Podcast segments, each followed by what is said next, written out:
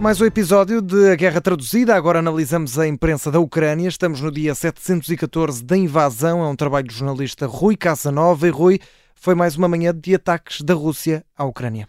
Ataques que a imprensa ucraniana descreve como massivos. É um tema em destaque em todos os jornais e televisões do país. Esta quarta-feira, uh, várias regiões e cidades foram atacadas na última, nas últimas horas. Há registro de vários mortos e feridos, mas ainda não há aqui um número exato oficial. Isto de acordo com o canal TSN. Este canal fala apenas em várias vítimas. Há também registro de danos em vários edifícios, um pouco por toda a Ucrânia.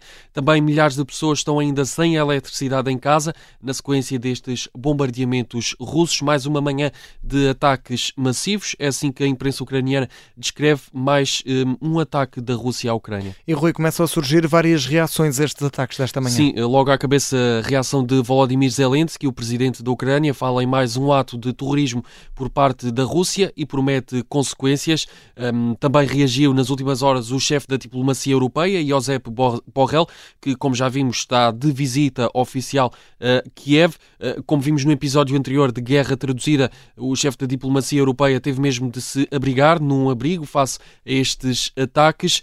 Diz uh, Josep Borrell que esta é a realidade diária do corajoso povo ucraniano desde que a Rússia lançou esta agressão ilegal. Foi uma mensagem um, deixada pelo chefe da diplomacia europeia nas redes sociais. Os dois são aqui citados pelo jornal online Kiev Independent, que também naturalmente há muito destaque a estes ataques da Rússia à Ucrânia nas últimas horas. E entretanto, Rui, a Ucrânia recebeu um sistema de desminagem com controle remoto e é uma prenda, de certa forma, da União Europeia. Sim, e este sistema, esta prenda, como dizias, André, foi anunciada precisamente no dia em que Josep Borrell está de visita a Kiev. Falamos do sistema de desminagem MV-10, é este o nome. No fundo é uma espécie de tanque. Estive a ver eh, fotografias que estão de resto em destaque na, na imprensa ucraniana, por exemplo, no jornal Pravda. As fotografias mostram uma espécie de tanque bege.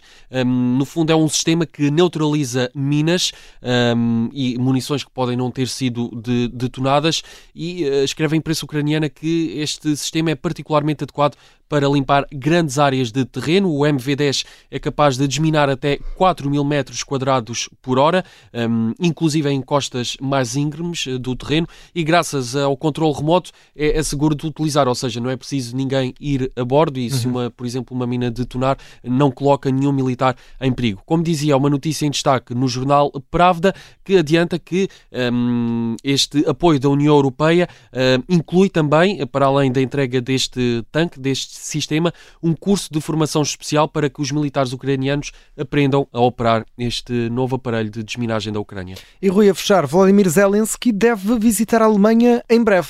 Sim, o presidente ucraniano foi convidado para participar na Conferência de Segurança de Amunique, eh, que está marcada para os dias entre 16 e 18 de fevereiro, portanto, muito em breve. Ao jornal alemão Tagesspiel, o organizador desta conferência, revela que foi feito, foi endereçado um convite ao presidente ucraniano.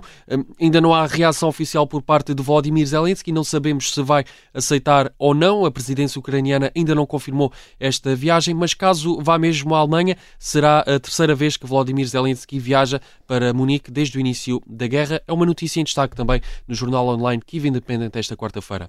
E ao fecho deste episódio, Rui Casanova, a Guerra Traduzida, está de regresso amanhã. Até amanhã. Até amanhã.